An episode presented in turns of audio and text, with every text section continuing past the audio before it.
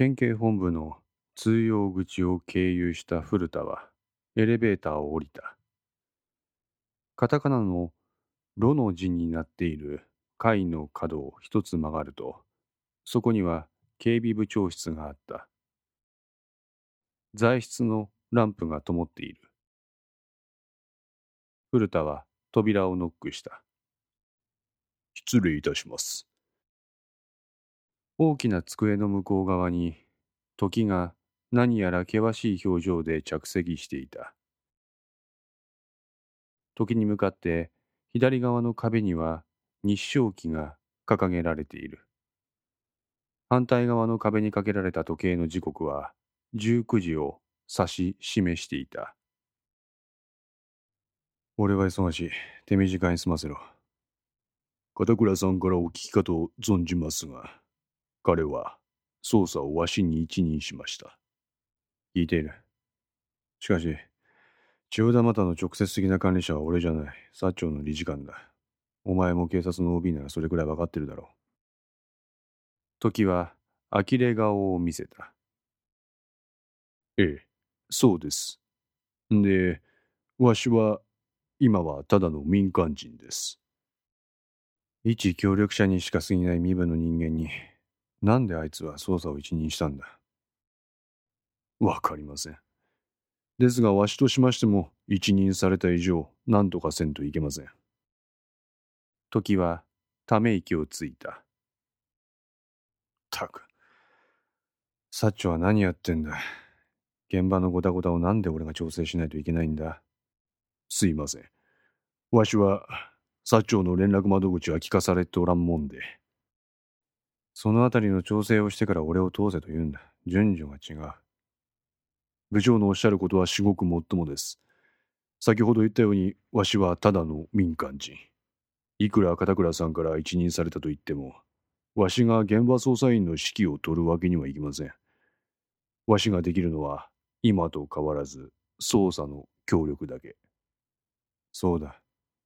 よってここは一つ、わしの代わりに現場の指揮を取ってくれる人間を部長の方から任命してもらえませんか？暫定責任者か。ええ。時は立ち上がった。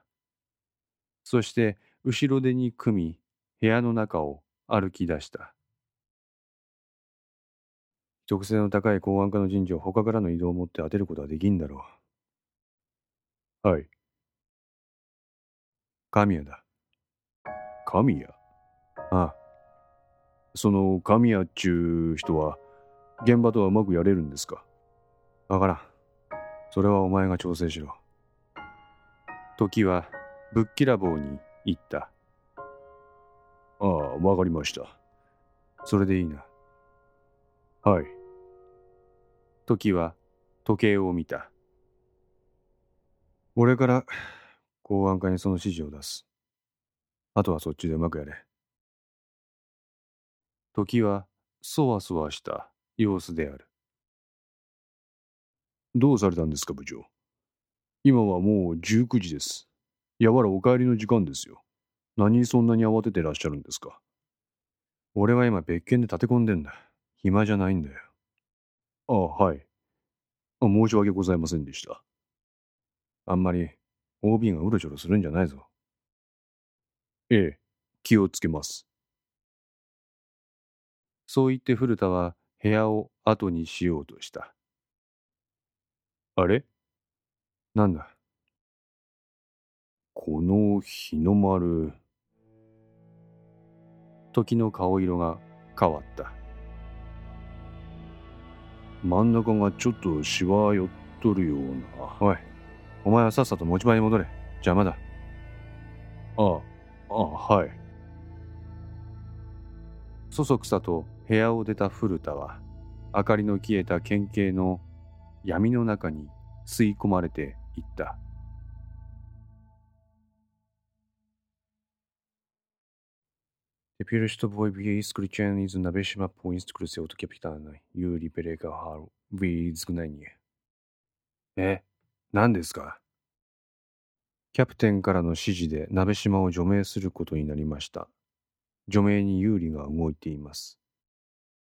キャプテン？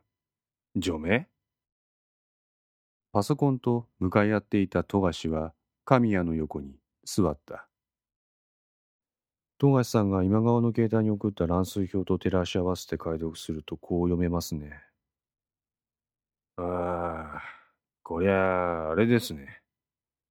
課長の読みは当たっとったってことですか。今川らと鍋島が仲間割れを起こしている。その可能性大です。有利は鍋島を消すために姿を消した。そのリミットは明日の19時。すぐに課長に報告します。神谷は片倉の携帯に電話をかけた。今川の上位の存在がキャプテン。そうなると、キャプテンは朝倉と読むしかねえか。戸川さん、ダメです。課長の携帯つながりません。警部、どうします？え？これからどうします？それは課長に指示を仰いで。ダメです。課長言っとったでしょ。あとは現場に任せるって。でもそんなこと急に言われても対応しきれませんよ。あんたはわしよりも階級が上。わしはあんたの命令に沿って動きます。困惑した表情を見せた神谷の携帯電話が震えた。彼は片倉から折り返しの電話であると思い、とっさにそれに出た。あ、神谷です。課長、裏取れました。あ、何言ってんだ。神谷課長さ。え？片倉じゃない。時だ。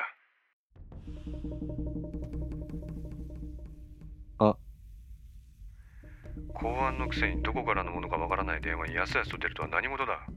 あ、申し訳ございません。電話越しに時はため息をついた。大丈夫かお前？ああはい。片倉不在の今川はお前が仕切るんだ。え？ええじゃない。でも聞いてません察しろ神谷は口をつぐんだ俺は情報調査本部長としての仕事で手一杯だこれは千代田直轄まだ。現状の捜査員以外に協力を募るは避けなければならない。そんな中で、お前以外に誰が捜査の陣頭指揮を取れるって言うんだ？そんな、急に言われても。何言ってんだ？いいか？これは片倉からの依頼なんだ。あいつの知恵袋も今そこに向かっている。そいつのアドバイスを聞いて、富樫と協力して現場を仕切れ。あ、あの言っただろう。察しろ。お前らが仕掛けた罠だ。お前らが責任持って獲物を釣り上げろ。そう言って時は電話を切った。どうしました？警部。課長、なんか指示出しましたか？なんか、僕が仕切れって。ほら、言ったでしょ？違うんですよ。課長じゃないんですよ。え？時部長だったんです。時部長？ええ。時部長がなんで？わかりません。ただ、気になることを言ってたんです。何です課長不在の今川はお前が仕切れって。え？野川さんおかしいと思いませんか？俺らの捜査は千代田直轄マターです。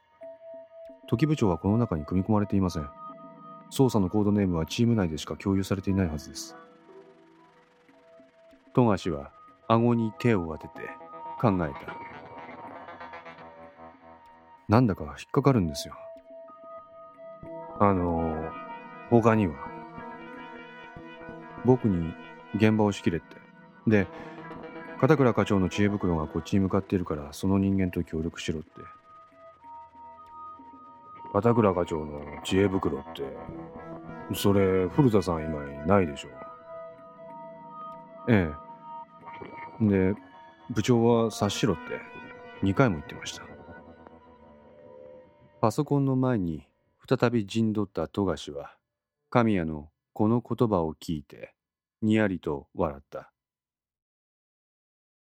ゲーブ察してあげましょうよ。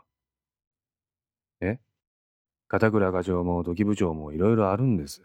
ここは大人の対応で引き受けましょう。そう言って富樫は再びパソコンを操作し始めた。でも富樫さん変だと思わないんですか？変？だってなんか不自然ですよ。そもそも千代田の人事は理事官から指示があって叱るべきじゃないですか。なんか順番が違うような。聞いてません。急に言われても、順序が違う。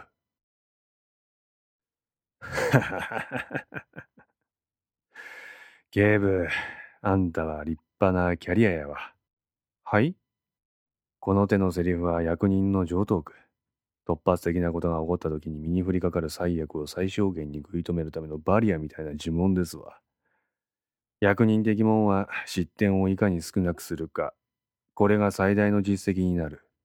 そのためにはこれを使いこなせんといいか。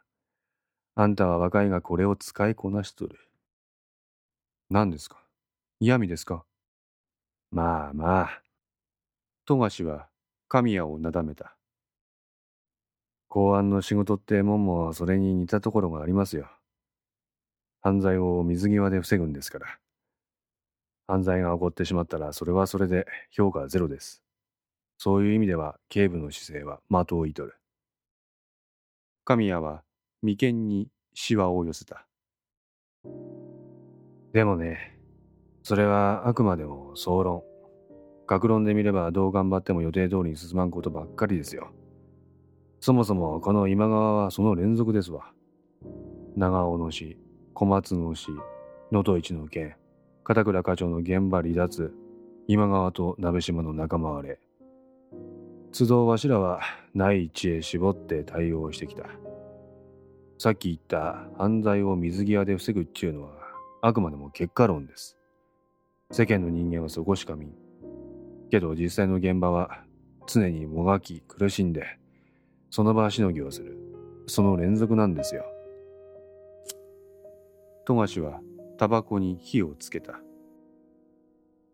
つまりわしが言いたいのは、今我々はまだ、そのその場しのぎの最中なんやってこと。その場しのぎに必要なのは瞬発力と適応力。言い訳じゃありません。目の前で人が倒れとるげんに、なんでこの人は倒れとるんやって考えとる暇があるんやったら、さっさと救急車呼んでその人に応急措置を施せ。素直に現状を受け入れましょう。富樫の柔らかくもトゲのある叱咤に神谷は並行した。あ、パソコンを操作していた富樫の動きが止まった。警部、来ました。富樫が大きな声で神谷を呼んだ。え？来た来た来た来た来た来た彼の鼻息は荒くなった。今川からまたです。え？また？肩を落としていた神谷は飛び上がって富樫のそばに駆け寄った。画面を覗くとそこには数字とアルファベットの羅列があった。04230434C0435043044 何です ?0430 三好からもらった椿さん工作部の乱数表とは違う形式ですね。おかしいな。三好さんの情報だと椿さんはワンタイムパッド使うはずなんですけど。そう言って神谷は手元のタバコの箱程度しかないサイズのメモ帳をパラパラとめくった。そこにはいくつもの乱数表が記載されていた。ワンタイムパッドとは乱数鍵を1回だけ使用する暗号の運用方法のことを指す。使用した乱数鍵は捨てられ、二度と同じ乱数鍵は使用されない。日めくりのようであることから、めくり暗号とも言われる。待ってください、警部。ちょっと。これ、どうしました？数字の4が規則的に入っとってアルファベットは F までしか表示されとらん。富樫は別のパソコンを操作しブラウザを立ち上げて何かを検索した。やっぱりや。これや。え？何です？ユニコードですよ。ユニコード？文字コードの業界規格ですわ富樫は画面に表示されるアルファベットと数字の羅列の数を数えながら4桁ずつ区切るようにバックスラッシュを入力した。そしてすべてのバックスラッシュの後に U の文字を付け加えた。何やってるんですか？暗号注文は日般の人間が一朝一夕でマスターできるほど簡単なもんじゃありません。ほやけど今川は IT の専門家です。その専門分野を利用すれば簡単な暗号、中華、言語を操ることができます。富樫はそれをあるサイトのテキストボックスにコピーペーストし、エンターキーを叩いた。ビンゴ。あ神谷と富樫の目の前にキリル文字に変換されたテキストがあった。ツバイス単語自体が難解な言葉やからこそできる安易な暗号通信とも言えるか神谷は富樫の手際の良さに唖然としたさあ警部出番ですよ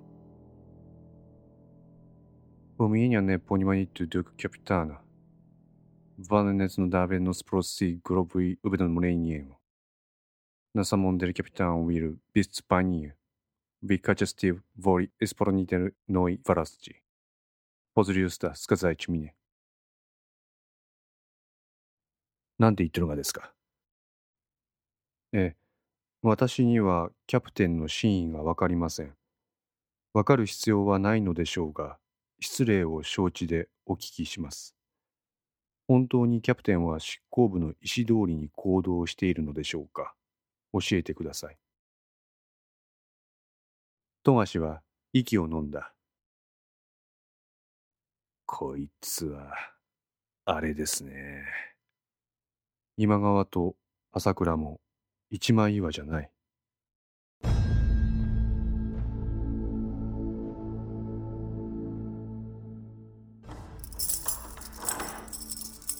そういった矢先、玄関扉の鍵を開く音が聞こえたため、二人はとっさに身構えた。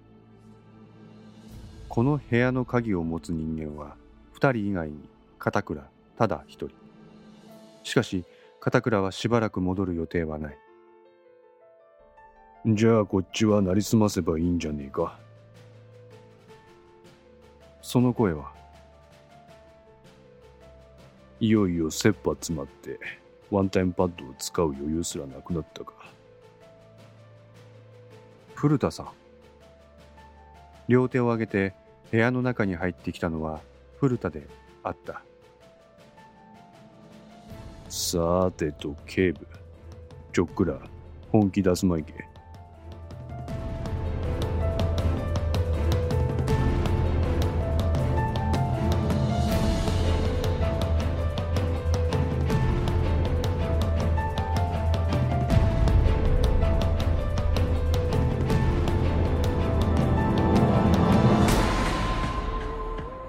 5のンツいかがでしたでしょうか？このお話は毎週月曜0時に1話ずつ更新できるよう鋭意作成中です。ご意見やご感想がありましたら、ウェブサイトのコメント欄か、お問い合わせ、お便りコーナーからお寄せください。皆様の声は私にとって非常に励みになりますので、ぜひともよろしくお願いいたします。お寄せいただいた声には実質ですが何かしらの返信をさせていただきます。特にお問い合わせお便りのところからお寄せいただいた感想などはポッドキャストの中でも紹介させていただきます。また iTunes Music Store の中のレビューも頂戴できれば嬉しいです。それでは皆さんまた来週。ごきげんよう。